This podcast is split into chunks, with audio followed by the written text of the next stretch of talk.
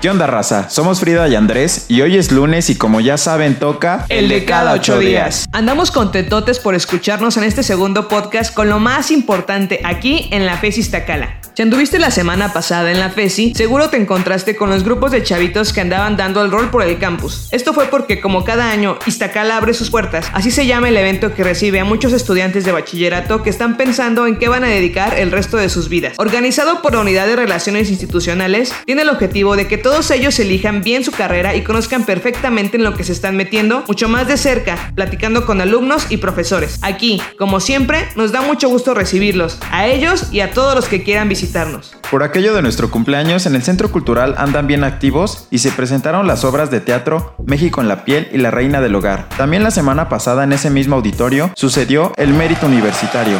En este evento se entregan diferentes reconocimientos.